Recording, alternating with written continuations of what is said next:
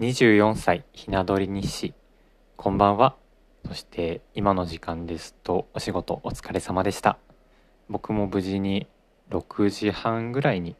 18時半ですかねお仕事を終えて今夕食の準備というのを一通り終えたので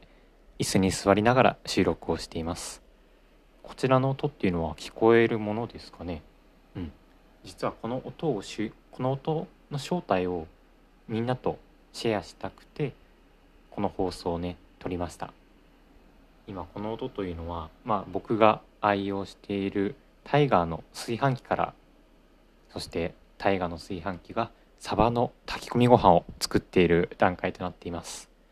まあ、実家を出てから炊き込みご飯に夢中になっていまして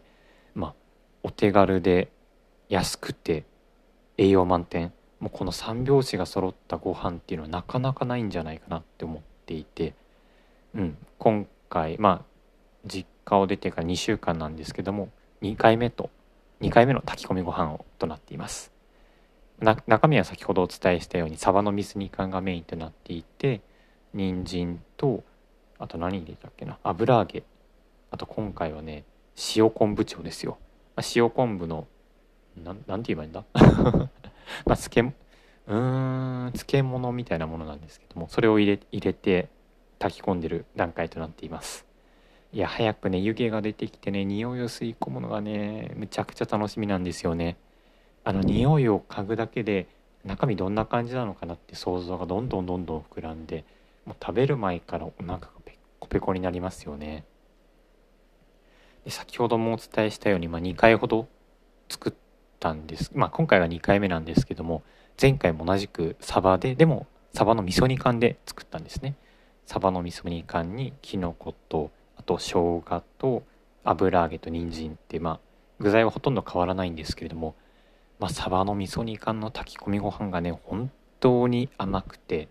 噛めば噛むほど味が出て心の中からじんわりぽっかりあぽっかり？ぽっかぽかね温かくなりましたね。2合、まあ、ちょっと多めに食べたいなって思ったので2合分炊いて、まあ、今冷凍庫にね小分けして眠ってるんですけれども毎朝ね食べるのがね本当に楽しみでね今のところ2日続けてかな食べてますね。さてさて。んで今回まあ収録したのは是非聞いているあなたからおすすめの炊き込みご飯の具材とか具材？うん具材を聞きたいなと思ったので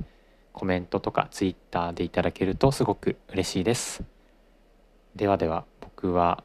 このままタイガーの炊飯器を見守りたいなと思っております今夜もお疲れ様でした。